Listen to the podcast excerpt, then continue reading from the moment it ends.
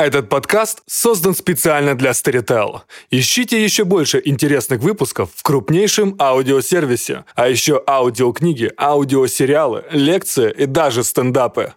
Всем привет! Это подкаст про книги в России и за рубежом. Мы берем интервью у авторов с мировым именем и знаем кое-что про литературные тренды. А еще мы много шутим. А где шутка была? Он читал или писал? Писал. Мы делаем этот подкаст, потому что хотим стать первым издательством, которое неформально и несерьезно говорит про свои и чужие книги.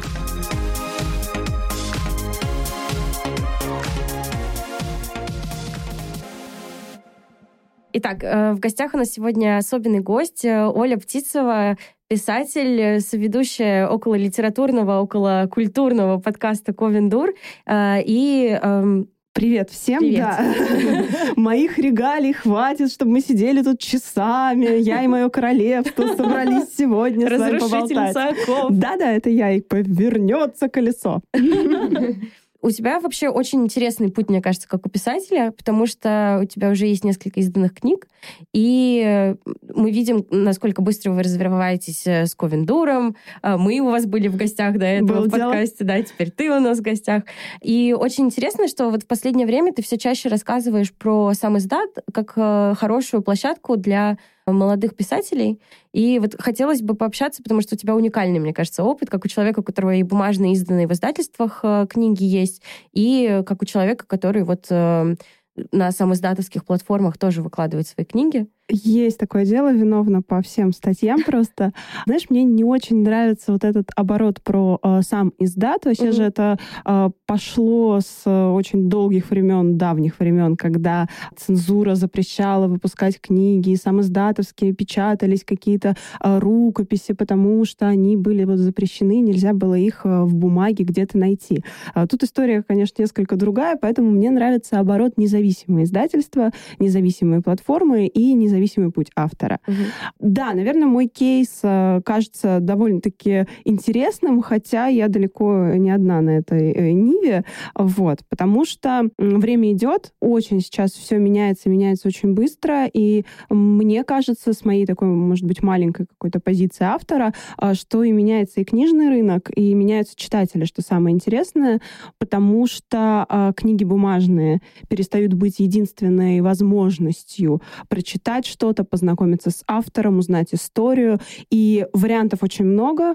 От э, приятных нам, когда человек приходит и читает или слушает официально, покупает, э, до неприятных нам, когда человек э, забивает Олю Птицева скачать, вот, и я грущу и прошу у мужа денег на кофе. А, Вот, поэтому пути разные, и для того, чтобы чувствовать себя уверенно на своей этой писательской ниве, иногда приходится искать другие варианты, другие выходы. И со мной, да, так получилось. Когда пишешь э, прозу, которую достаточно сложно запихнуть в рамки, когда это какой-то внежанровый или межжанровый проект, то э, сложно издаться в серийном подходе издательств. То есть твою книгу берут, потому что до этого э, твои книги печатали, продавали, и вроде было бы все ок. Но ты пишешь что-то иное, и засунуть это в серию, продать это так, как продавали до тебя там 5-10 авторов, а, становится невозможно, потому что читатель ожидает одно, читатель получает другое, и все остаются недовольны. И мне очень не хочется, чтобы мой читатель остался недоволен, а еще более мне не хочется самой быть недовольной или обмануть чьи-то ожидания и свои собственные и ожидания издательства и прочее, прочее, прочее. И в этот момент, как сильная независимая женщина с одним очень жирным котом, а, я поняла, что э, существуют э, другие варианты, и можно взять э, в свои руки происходящее и донести до читателя книгу именно так, как я хочу это сделать, и рассказать о ней именно так, как э, мне складывается вот эта история для меня складывается, и спозиционировать ее правильно, на мой взгляд, и облечь ее в приятную мне обложку, и, в общем, составить около нее какую-то свою историю, которая поможет эту книгу правильно интерпретировать уже со стороны читателя. И тогда независимое издательство, независимые платформы, мне кажется, отличный выбор, отличный выход. Мгм. И очень хорошее слово «независимый», потому что как независимый автор, да, эту независимость себе забирает буквально. а, так и все эти платформы, которые предоставляют возможность э, просто действительно донести историю так, как ты хочешь, так, как ты хочешь, чтобы ее услышали, и помогаешь своим читателям во-первых, помогаешь найти да, читателям эту книгу. Да. Э, платформа тебе помогает найти своих читателей, а читателям помогаешь э, понять и как-то пропустить через себя эту историю. Это здорово. Да, но это, как обычно, медаль с двумя сторонами, потому что во всем есть, конечно же, свои подводные камни. И когда э, автор, особенно начинающий автор, э, решает сразу начать свою дорогу с независимого издания, э, с независимой публикации, то, конечно, зачастую материал, который он предоставляет э, читателю, оставляет желать лучшего именно с технической стороны, потому что зависимо, независимо ты выпускаешь книгу, технически она должна быть приближена к какому-то э, стандарту, идеалу, э, не знаю, к розовому пони, который ее несет на своих крылышках.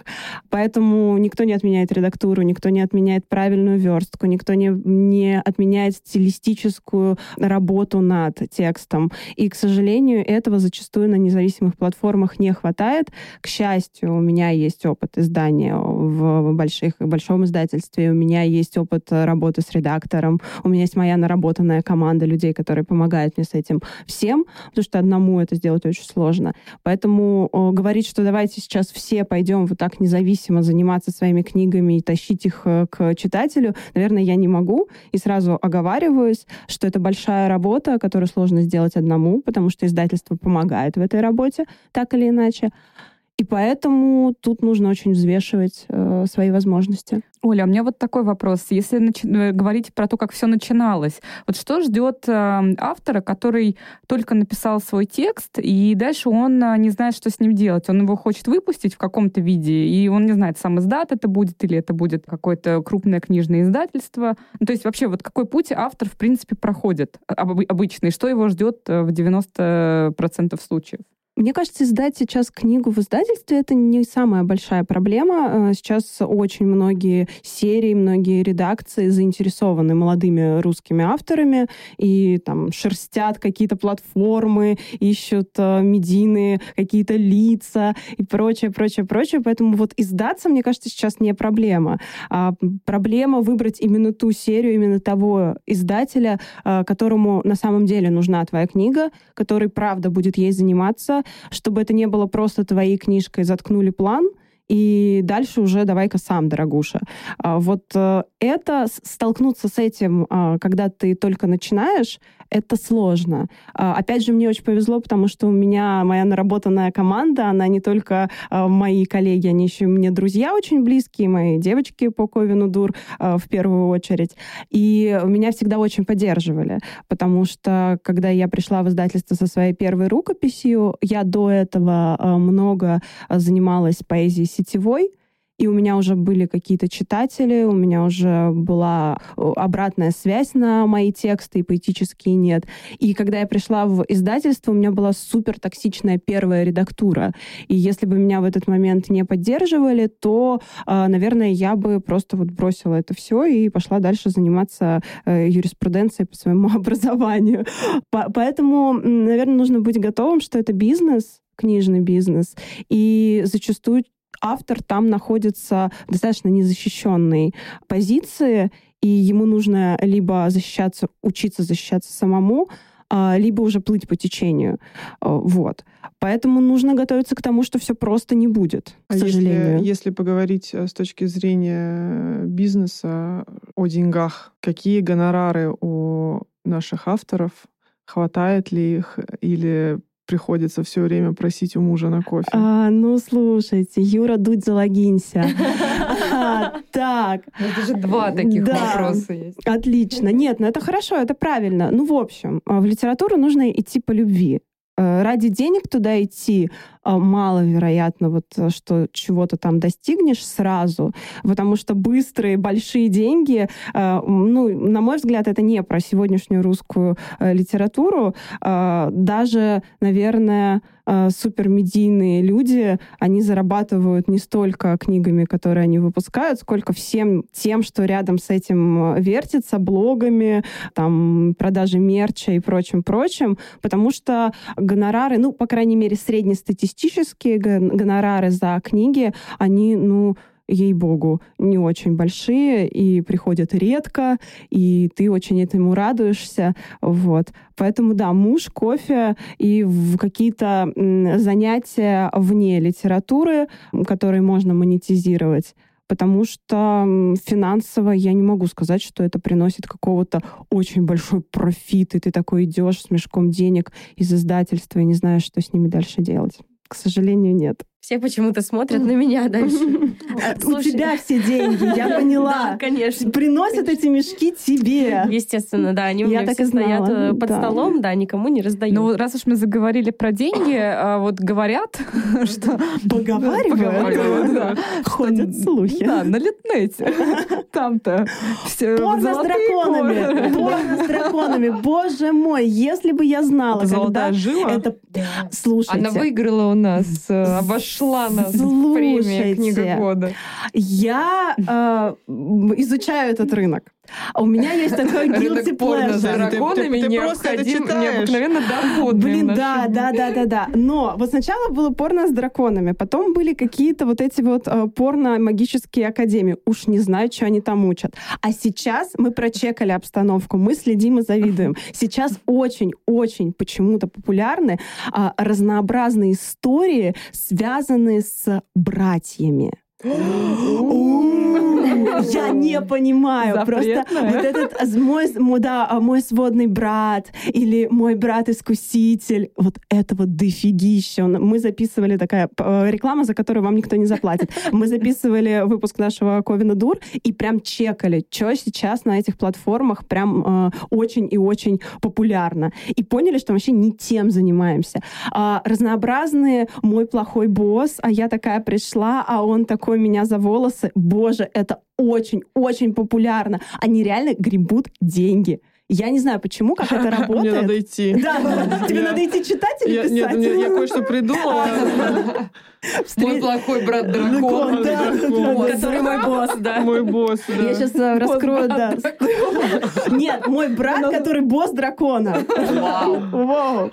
А, я раскрою вам сейчас страшную тайну. А, не называя имен, правда, я обещала. В общем, есть у меня среди знакомых, не из Ковина Дур, но среди знакомых, автор, который, в общем-то, э, публикуется в большом издательстве, выпускает свои книжки, более или менее там серьезные, внежанровые и прочее. Но для того, чтобы не просить у мужа на кофе, она, она, смотрите, я уже сдала гендер, она, короче, берет и пишет истории на Литнет. И зарабатывает на этом энное количество денег э, в раз в месяц ей прям вообще. Он говорит, да, говорит, я вот, ну там, года два пишу свою большую книжку. Мне же надо чем-то зарабатывать. Ну и по вечерам, когда делать нечего, я раз-раз главу написала, выложила. Опа! Деньги пришли. Ну, говорят, что даже Всеволод Чаплин Пусть земля. А, это даже не говорит, в смысле, это... А, не секрет, да. Он читал или писал? Он писал, гей, э, Я знала, что я что-то чувствовала. Сада, Маза, Сейчас все я даже сразу. скажу, а Аарон что-то там. Да, да, да, да, у него какое-то... Имя, да. При том, что он же поборник семьи. Боже мой, боже мой. Какая прелесть. Ну, в тихом омуте, сами понимаете. Я вообще хотела продолжить немножко в другую сторону уйти. Да уж это ладно спасти уж. тебя, Да. да, просто Help от me. провокации Меня удерживают. Если это читают, это значит, что есть на это спрос, К да? сожалению, да. Как аудитория независимых площадок отличается от аудитории, которая покупает книги в книжных магазинах? Слушай, я пришла на независимую площадку уже со своей аудиторией. А, потому что у меня прошло 3-4 года, когда я уже этим занималась активно, уже была своя лояльная большая аудитория, и я туда уже пришла с ней. И вот, ребята, я написала книжку, я не хочу ее никому отдавать, у меня там не получилось, не сложилось, мы развелись, поэтому вот давайте вот мы почитаем ее здесь. И это сработало. А, Я считаю, что самое главное быть супер открытыми со своими читателями и рассказывать честно, как обстоят дела. А, Даже если они, на первый взгляд, э, как-то для тебя не слишком э, красивые, прекрасные и успешные, лучше признаться в своем каком-то провале, неправильном принятом решении и всем таком, потому что мы все люди, и э, аудитория обычно принимает очень тепло подобные признания и поддерживает, и легче становится идти дальше. Поэтому я туда пришла с своей аудиторией, и там уже как-то кто-то подтянулся с платформы, но это уже я не очень за этим следила. Но вообще, разумеется, когда за книгу э, платишь чуть-чуть или вообще не платишь, потому что на платформах есть э, большое количество книг, которые бесплатно э, выкладываются, то, конечно, ты уже не несешь внутренне себя какую-то такую ответственность, что я вот заплатил, и надо бы прочитать что-то, что э, мне что-то принесет. А в качестве развлечения, в качестве фастфуда, в качестве чего-то не загружающего мозги абсолютно, наверное, это пользуется спросом, но, конечно, меня это грустит. Ну, а может, это такой, типа, guilty pleasure, знаешь, я вот э, утром проснулась, значит, томик э, французской поэзии почитала, а вечером перед сном, короче, села и там главу про я драконье не порно. против э, драконьего порно, абсолютно. Но пусть оно будет написано хорошо. Мгм. То есть э, качество текста, стилистическое, грамматическое, да какое угодно, просто качество текста, если там порно с драконами, да боже мой, да пусть, э, лишь бы всем приятно было, и все по согласию, знаешь ли, это. Мгм. Вот. Мгм. А вот, вот меня э, расстраивает, конечно, низкое качество текста. Я вот всегда прямо э, расстраиваюсь из-за этого и злюсь. А как достичь хорошего качества текста? То есть начинающему писателю что почитать, куда сходить, где поучиться, чтобы было высококлассное порно с драконами, Есть, раз уж мы да, используем есть эту метафору. инструкция для как тех, написать хорошее порно с драконами? Ну, э, я э, проповедник и просто носитель э, любви к creative writing. Я считаю, что писательство — это ремесло, и мы, занимающиеся им, это ремесленники. Творцы — это если мы там раз в жизни напишем что-то реально классное, что-то, что поменяет э, в умах э, читателей важные какие-то сферы или что-то, что будет чем-то ну, по-настоящему вошедшим в, в- в века. А, вот это тогда ты творец. А так мы ремесленники, и это неплохо. И поэтому, как любому ремеслу, писательскому ремеслу нужно учиться. И существует огромное количество мест, школ, мастеров, которые учат писательскому мастерству. И я считаю, что это прям классно. Нужно выбирать свое, нужно идти, нужно учиться и не набивать шишек, которые до тебя 20 раз набили, и просто тебе расскажут, как вот из точки А в точку Б пройти быстро и с удовольствием, чтобы порно был хорошим. Ну вот у меня как раз э, в связи с этим вопрос вообще, что такое профессиональный писатель и существует ли такая профессия? Хм. Ну, наверное, профессиональным писателем ты становишься... ну, Тут, тут- тут несколько вариантов. Либо когда у тебя вот э, выходит книжка, и литературное сообщество тебя признает э, писателем профессиональным. Тогда можно сказать, что у меня до сих пор с этим проблемы, потому что те книги жанровые, Young Adult и прочее, которые меня выходили, профессиональным вот сообществом литературным воспринимается не очень, хотя недавно нас вот с девочками в СНОБе опубликовали в подборке э, литературной, и так как-то, знаете, немножко приосанились. Вот.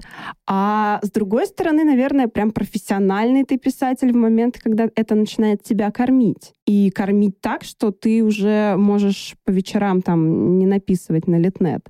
То есть, когда твоя книга, вот она не просто вышла и первые два месяца попродавалась, и что-то там про нее говорили, а потом про нее забыли, а что там, это какой-то лонг сейлор, и он продается, и ты на это живешь, и пишешь дальше, и это какая-то тогда вот такая профессиональная штука.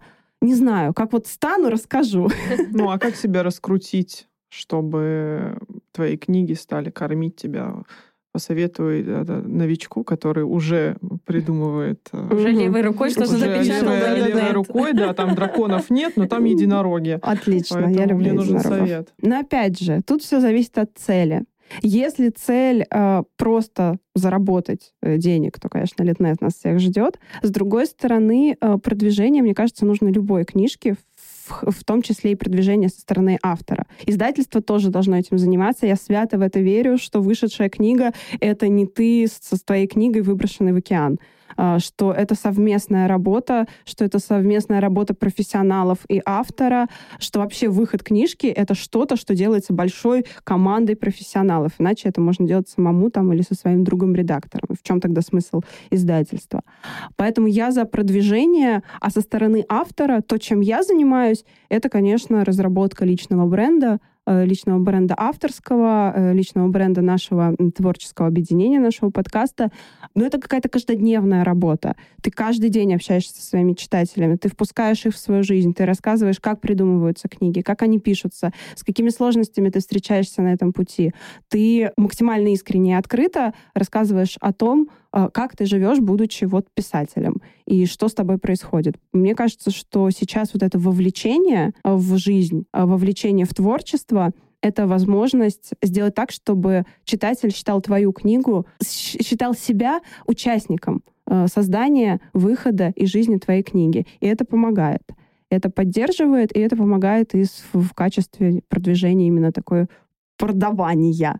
Вот. Так что да, личный бренд, всему голова. А, слушай, а, у нас есть такая рубрика, она называется Obsession of the Week. В этой рубрике мы делимся просто тем, что нас вдохновляет на этой неделе или вдохновляло на прошлое, или продолжает вдохновлять уже несколько лет. Очень хочется услышать, что тебя вдохновляет, какой у тебя Obsession of the Week. Ну, наверное, я расскажу про наш поход на премьеру спектакля Петрова в гриппе. Мы ходили с большой командой друзей в Гоголь-центр. Мы вообще часто туда ходим. Это прям моя любовь, место моей силы. Я прихожу туда и чувствую себя хорошо.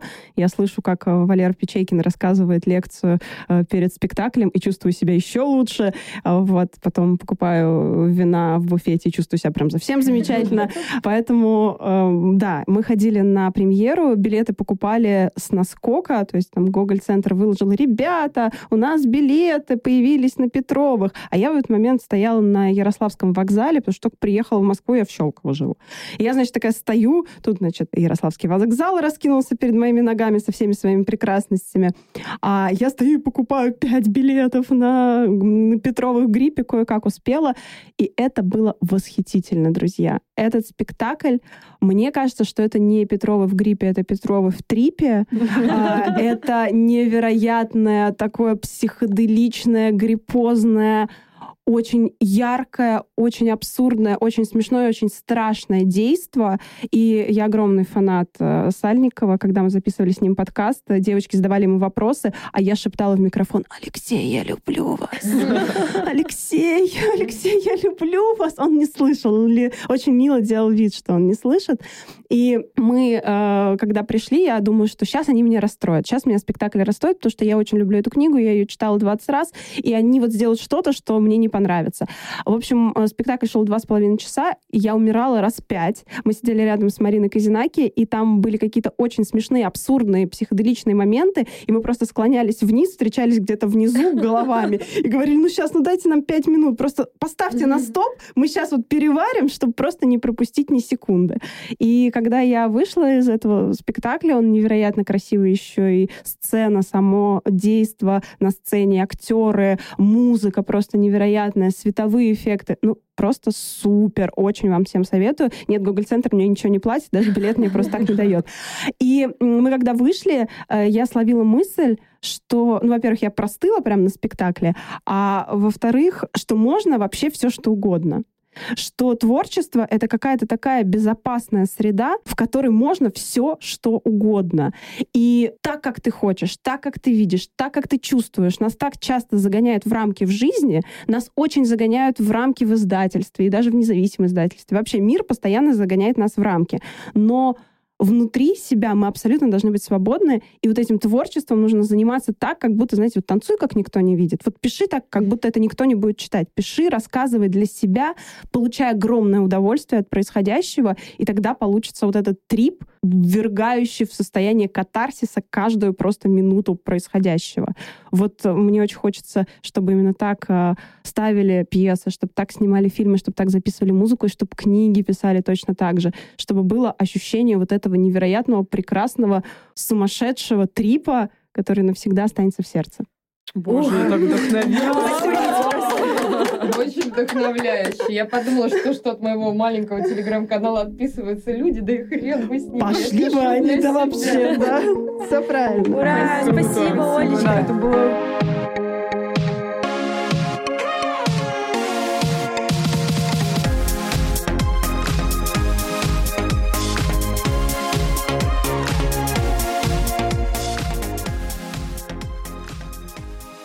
А сейчас Дана Делон ответит на ваши вопросы.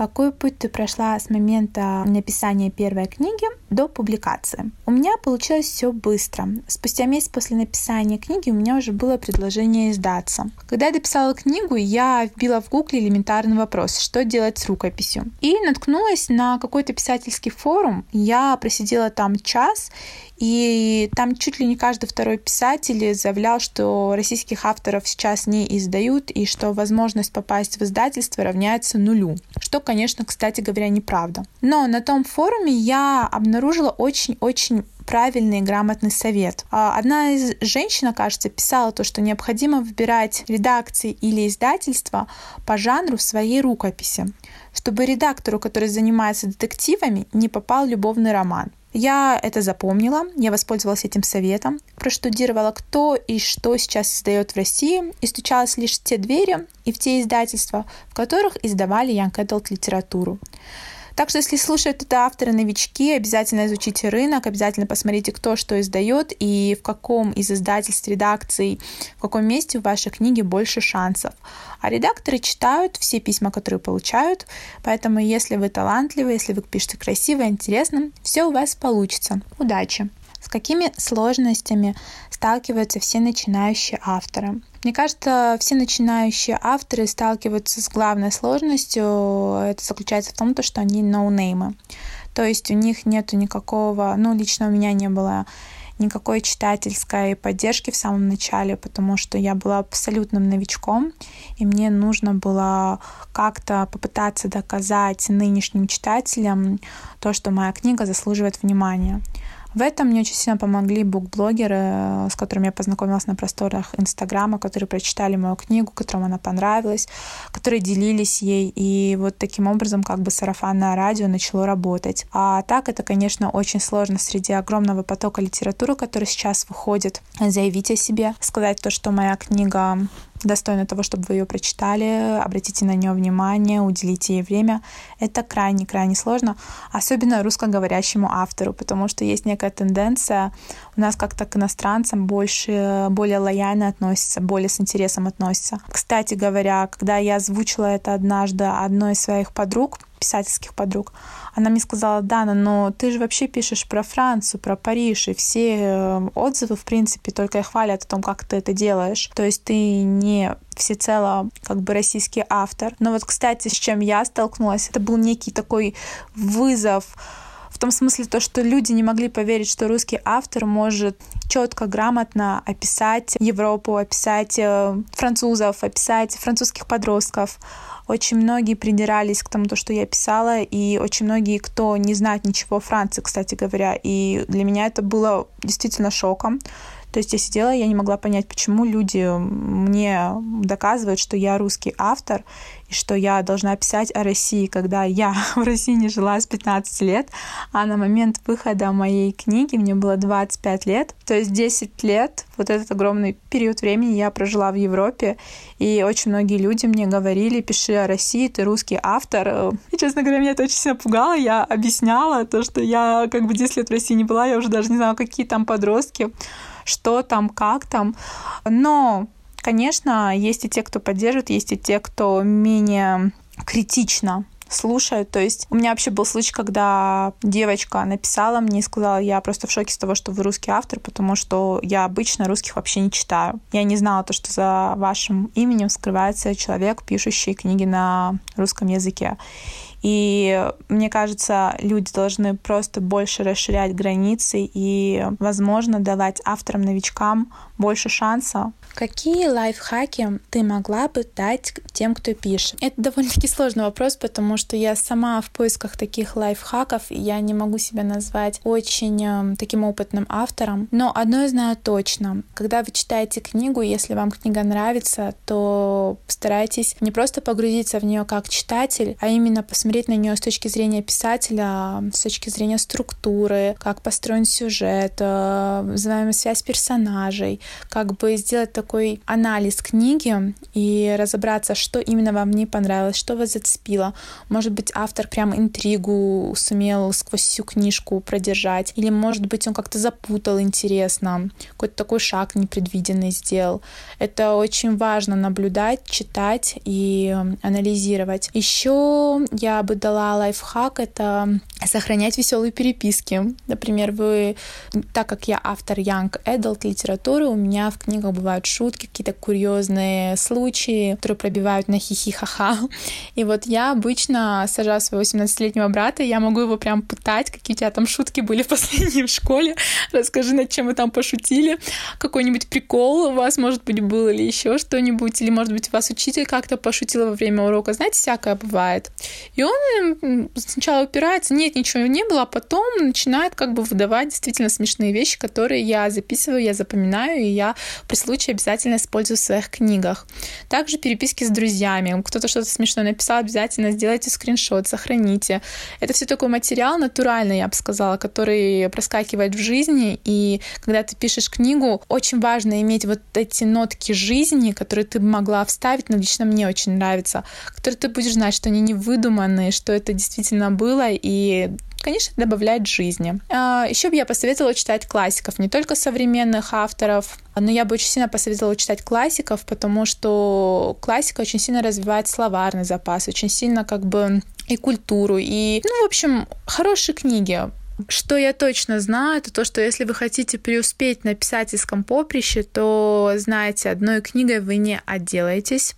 То есть не будет такого, что вы написали одну книгу, и вы прогремели, сделали себе имя. Такое случается, но это действительно происходит с единицами. А в большинстве своем авторы очень кропотливо работают над своим именем, над своим имиджем, над личным авторским брендом, я бы так сказала. Поэтому, если вы хотите построить писательскую карьеру, будьте готовы писать много, прям писать, э, придумывать новые сюжеты, стараться найти что-то новое, как-то развиваться в этой среде. И будьте готовы к тому, что это получится не сразу, чтобы не было каких-то разочарований, чтобы вы не были каким-то непонятым гением, чтобы у вас чисто для вашего психологического состояния и для внутренней уверенности просто знаете, что это не так просто, и это происходит не по щелчку пальцев, и на это уходит не один день и даже, наверное, не один год. Как ты относишься к самиздату? Никак. Но это будет такое чистосердечное признание, которое, в принципе, я знаю, не разделяют очень-очень много авторов, которые действительно вообще сейчас я, если могу правильно судить за происходящим на российском рынке, то самиздат, в принципе, набирает обороты, но каждый же со своей колокольни смотрит. Самиздат — это не выход, это то, что мне бы не хотелось для моих книг, для моего творчества, потому что мне очень важно мнение редактора, мне очень нравится работать в команде, мне очень нравится то, что издательство выпускает книгу и быть частью вот этой вот небольшой, так сказать, книжной семьи. Для меня очень важно мнение профессионалов.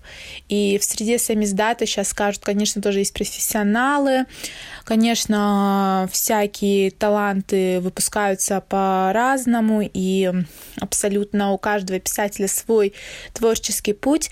Что вдохновляет тебя на новые сюжеты? На самом деле, я считаю, что вдохновение, оно повсюду.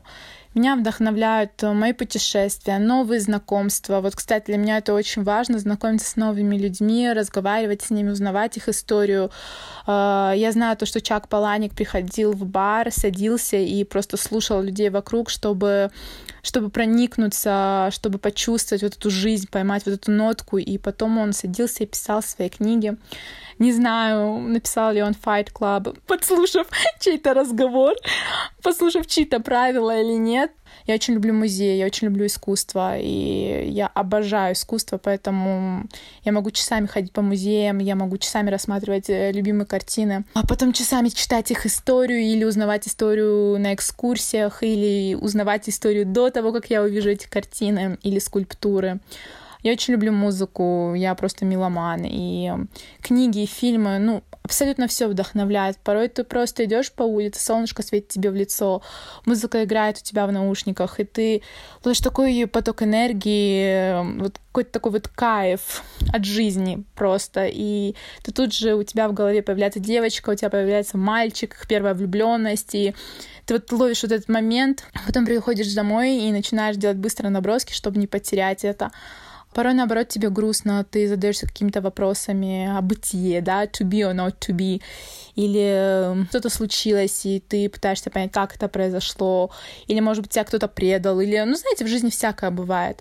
И тогда ты придумаешь, через что твои персонажи пройдут. Ты изливаешь эту грусть, свои вопросы, свое непонимание на странице книги, пытаешься найти вместе с персонажами ответы, понять суть человеческую порой. Порой ее глупость. Ты начинаешь думать, размышлять, какую свинью подложить своим персонажам, потому что, давайте откровенно, я пишу подростковые драмы, так что там как бы без грусти и печали не а, обходится, но мне очень нравится у французов есть выражение «joie de vivre». Это означает счастье жить, ну, наслаждение жизнью. То есть э, есть в этой нации нечто такое, вот они действительно смакуют жизнь. Какие новогодние обещания ты дала себе в этом году? Ну, так как в этом году у меня намного больше свободного времени, чем в предыдущие годы, то в этом году я сказала себе, что я напишу минимум две книги, максимум три книги. Так что посмотрим, как у меня это получится. Сейчас февраль месяц, ни одной книги пока не написано. так что, но в процессе уже одна есть. У меня уже есть сюжет, у меня даже уже есть планы, хотя планы, конечно, это такая вещь, которая меняется по ходу написания книги когда ты начинаешь чувствовать персонажа, когда ты начинаешь понимать их характер, понимать, что ими движет, какая у них мотивация, какая логика и так далее и тому подобное, то, конечно, очень многое меняется. Плюс ко всему новые идеи приходят, и... но планы — это очень для меня важно, потому что это помогает мне навести некую такую дисциплину моего творчества. То есть я не просто мечтаю, а я ставлю себе цели. Сегодня я напишу часть этой сцены, завтра допишу эту сцену, ну и вот так по порядку.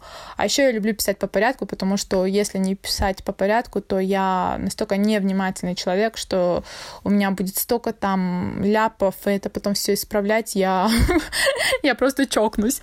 Так что на этот год у меня планы с издательством Клевер, абсолютно точно. Надеюсь, мы выпустим не одну книжку, посмотрим, как, конечно, все получится. Если что, помогайте мне, покупайте мои книги, не забывайте их читать и делиться мнением. Буду прям безумно рада видеть ваши отзывы. Вы же знаете, как я люблю их читать. Что будет вершиной твоей писательской карьеры? Спрашивают меня в издательстве Клевер. И ответ на вопрос, так как я мечтатель, будет сериал на платформе Netflix. Да, я прям мечтаю о том, что я однажды зайду на Netflix, и там будет сериал, снятый по мотивам моей книги, в популярном, в рекомендациях, прям везде, везде, везде, везде. И я сяду его смотреть и буду такая, да, жизнь удалась. Я на самом деле об этом мечтаю всей душой, всем сердцем, и это такая, может быть, мечта идиота, а может быть, однажды она и сбудется. И прежде чем вы скажете мне что-то невозможно, я расскажу вам, что в отличие от HBO, Netflix очень сильно спонсирует свои европейские проекты. Скажем, в Испании выстрелила элита, если мы говорим про подростковую индустрию, да. В Италии сняли сериал «Бэйби». Почему они это делают? Потому что контент, который по закону в той же Франции контент, который появляется на телевидении, на радио, в интернете, он должен быть на 70% французским или на 60, точное число не помню, или на 60% французским. И только 40 или 30% это иностранный эм, контент, который в основном идет из Штатов, да. Поэтому Netflix очень сильно старается спонсировать э, некие подростковые проекты, вообще всякие, чтобы не упустить возможность тоже заработать деньги и в Европе. Так что все возможно. Я очень на это надеюсь. А, может быть, однажды в Париже, во Франции снимут сериал по моей книге. Держите за меня кулачки. Будем мечтать вместе. Что ты тратишь свои писательские гонорары? На самом деле так получилось, то, что я их скапливала какое-то время. Моя первая книга вышла в июне 2018 года, вторая вышла в апреле 2019 года, а деньги я потратила в октябре 2000, ну, в конце октября, почти ноябрь 2019 года. Я оплатила себе поездку в Италию. Я побывала в Риме, в Венеции, во Флоренции. Это сбылась моя мечта. Я поехала туда абсолютно одна. Это было не запланировано. Вот я увидела города, о которых мечтала мечтала, я посетила музеи, о которых мечтала. У меня такой прилив энергии до сих пор э, с этого путешествия, что меня просто все распирает. И вот сейчас я пишу книгу про Италию, я описываю свои маленькие приключения, я описываю то, что я видела, и делюсь итальянским солнышком на страницах своих книг, и, э, своей книги, и просто вот делаю это с так с таким удовольствием, что даже не описать. Вот это, наверное, лучше, на что я могла потратить эти деньги.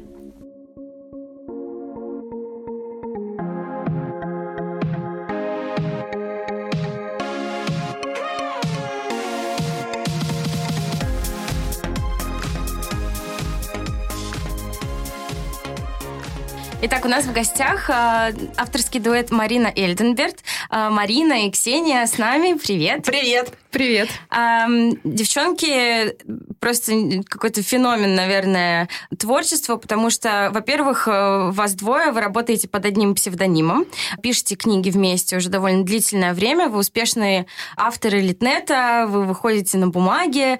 Как вы? У нас, наверное, все вопросы, все вопросы начинаются с того, что мы работаем под одним псевдонимом. Честно говоря, мы не пробовали вообще писать книги под э, разными псевдонимами. То есть это именно Марина Эльденберт, когда наше серьезное творчество началось, оно пошло сразу под одним псевдонимом. Ну да, это неудивительно, потому что, насколько я знаю, вы как раз очень часто а, прописываете двух центральных персонажей, и одна из вас пишет, например, от женского лица, а другая от мужского. Это на самом деле очень, а, мне кажется, здорово, потому что удается совершенно по-разному передать, передать и персонажи, и речь, и стиль э, повествования. И у меня, соответственно, первый такой вопрос. Как мы уже сказали, вы начинали с сам издата и с электронных площадок. Расскажите вообще, как а, начинающий автор, с чем вы столкнулись, какие были сложности или, или наоборот, какие были открытия? А, ну, мы начинали действительно с сам издата в том самом смысле, то есть э, есть такой сайт сам издат, сейчас он э, немножко отходит в прошлое, на тот момент он был очень популярный. Мы начинали с сам издата и столкнулись с такой сложностью, как э, поиск своей аудитории, поиск, скажем так, читателей, которым было бы интересно наше творчество. Но здесь э, был вопрос в том, что мы, наверное, сами толком еще не понимали, что хотим писать. У нас первая книга, она была такая мешанина жанров достаточно. Это был боевик, э, любовный роман, нуар и фэнтези в одном флаконе. Вау. Да, это был такой сериал, который мы запихнули в одну книгу. На самом деле достаточно актуальная тема, потому что сериалы э, как были популярны, так и не уступают э, первенство каким-то историям э, законченным и стендалоном, особенно если мы говорим про э, сам издат и про электронные площадки.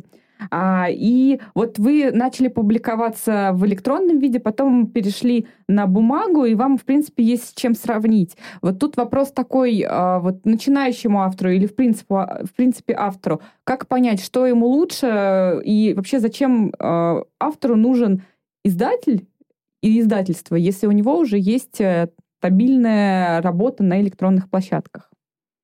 Я скажу, что бумажная и электронная аудитория — это зачастую вообще две разные аудитории. То есть эм, скажем так, издатель э, дает э, автору возможность э, познакомить со своим творчеством аудиторию, которая читает на бумаге. На бумаге читают люди они собирают коллекцию, им нужно, чтобы было на бумаге, им нужно у них, я хочу пошуршать страничками, я хочу поставить на полочку, я хочу открыть и перечитать. То есть э, электронная аудитория, она предпочитает электронку, да, здесь проще, то есть здесь как бы автор сам публикует, этот путь сейчас очень короткий, на любом портале самоздата выходишь и знакомишься со своими читателями. Да, и получается издательство, да, издатель, он немножко из этой цепочки выходит. Ну и мне кажется, для автора в электронных площадках в чем еще большое преимущество, то что вы все время видите отклик, вы постоянно находитесь на связи с людьми, которые вас читают, они комментируют, они в каком-то смысле, может быть, даже могут влиять на то, как развивается сюжет и история. А сталкиваетесь ли вы с таким моментом, что вы, например, пишете книгу, понимаете, что она хорошо продается, и дальше уже вам вы как бы в такой некой э, окованы нек- некими цепями, что mm-hmm. вам нужно продолжать эту историю, потому что она приносит вам деньги. Бывает mm-hmm. ли, что книги, которые вы пишете, а, они написаны для того, чтобы зарабатывать, а не для того, чтобы, скажем так, получать вот удовлетворение авторское, творческое, самореализацию? Я вспомнила сразу про Артура Конан Дойла и Шерлока Холмса. И, и мне кажется, это первое, как мы говорим, прода, да, который требовал народ, потому что рассказы о Шерлоке Холмсе публиковались в журналах, в газетах, и читатели просто атаковали это издание, говорили, когда же, когда же, когда же уже будет продолжение. И несчастный Артур Конан Дойл в итоге убил Шерлока Холмса, потому что уже не мог о нем писать. А потом, Потом воскресил. Ну, Потому что деньги- закончились деньги, да. Бывает ли такое у вас, да, дополняя вопрос Алины? Я скажу так, что я просто не могу писать, э, писать книгу, которая меня не заводит. То есть э, сказать, что я намеренно растягиваю сюжет для чего-то там, там, потому что читатели просят продолжения. Нет, такого нет. Мне нужно понимать, что в книге будет э, ровно столько событий, ровно столько глав, чтобы полноценно раскрыть историю, полноценно раскрыть сюжет, полноценно раскрыть героев. Э, Но, скажем так, я бы покривил душой, если бы я сказала, что меня не радует, что читатели готовы платить за мои книги. Это очень приятно, это показатель того, что я как автор состоялась, что читателям нравится то, что я делаю. Тут даже нечего добавить. Я слышала такую хорошую, замечательную фразу о том, что художник и писатель, как только теряет э, честность, он э, теряет профпригодность. Так что вы точно свою профпригодность не теряете, и это не может не радовать. А вы еще упомянули такой интересный момент, как а, разница в аудитории. Вы сказали, что есть аудитория бумажных книг и есть аудитория электронных книг. Как все-таки она, по-вашему, отличается? Мне кажется, что аудитория, которая читает книги на бумаге, э, они очень любят книги как раз э, однотомники, законченные истории. То есть они ждут завершенную историю, а, они хотят получить все и сразу. То есть это люди там за ночь читают и а вот аудитория электронных книг это люди, которые предпочитают сериалы. У нас э, мы выкладываем книги в процессе написания поглавно. Эти книги очень популярны, то есть каждый день, э, когда выходит продолжение, читатели ждут ждут его, то есть это вот как э, сериал, то есть одна серия, да. Ну, мне кажется, очень а, правильный критерий разделения на читателей электронных и бумажных книг. Э, Не могу с этим не согласиться. А, И, безусловно, и у бумажных а, площадок, э, и у издательств, и у электронных а, есть свои плюсы. А давайте поговорим про минусы. Какие есть вот такие явные существенные минусы у самоиздата, у электронного? А Как минус, наверное, можно выделить то, что в настоящий момент вот очень сложно автору-новичку на сам издате найти свою аудиторию. То есть авторов очень много, читатели уже знают имена, они приходят на имена, но вместе с тем это совершенно, конечно, не мешает, если автор любит, если он пишет интересные истории, это не мешает. Но сейчас стало сложнее, чем вот даже несколько лет назад. такие реалии. Но, в принципе, мне кажется, любой автор и бумажный, и электронный сталкивается с тем, что ему нужно продвигать себя и быть каким-то брендом для читателей. А, Здесь нет ничего удивительного. И вот тут, конечно, такой важный момент э, и важный вопрос. А Что бы вы посоветовали начинающему автору в самоиздате? Что нужно сделать, чтобы стать популярным? Писать от души. А, Ну, обычно, да, мы начинаем именно с этого совета писать от души. Я бы хотела сейчас добавить уже, то нужно понимать, что ты хочешь сам от своего творчества. Это вот главное. И тогда уже будет легче найти контакт с читателями и со своим творчеством. Потому что, как я уже сказала, творчество, оно не терпит каких-то графиков, структур, то есть оно не подчиняется каким-то «напишите мне проду поэтому, а вот поэтому не пишите».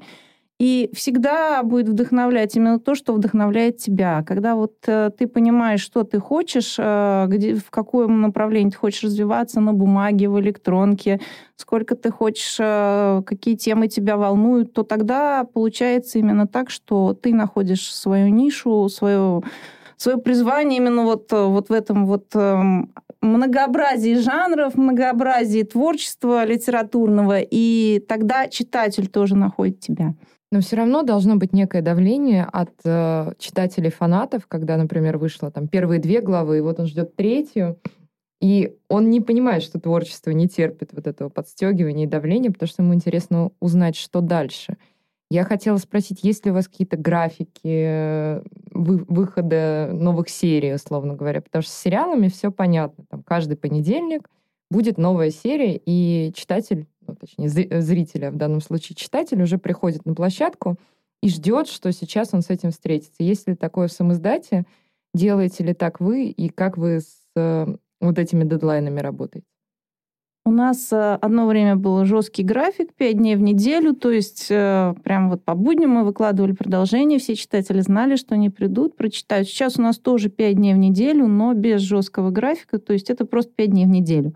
Мне кажется, вы просто сейчас э, разрушили какие-то фантазии людей, которые хотят быть автором или там чувствуют внутри себя, что они писатели, да, как это обычно представляется, что ты сидишь где-то э, на вилле на юге Франции э, в полурастегнутой хлопковой рубашке, да, тебе приносят там Колин Фёрд почему-то мне представляется, он играл, наверное, писателя где-то.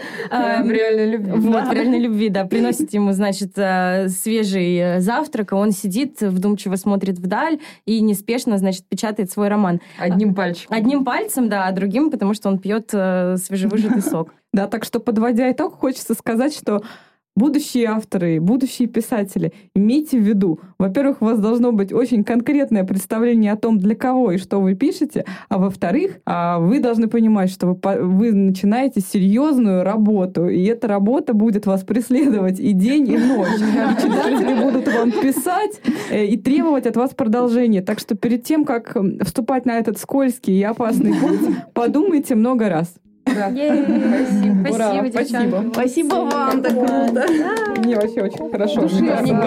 Бодро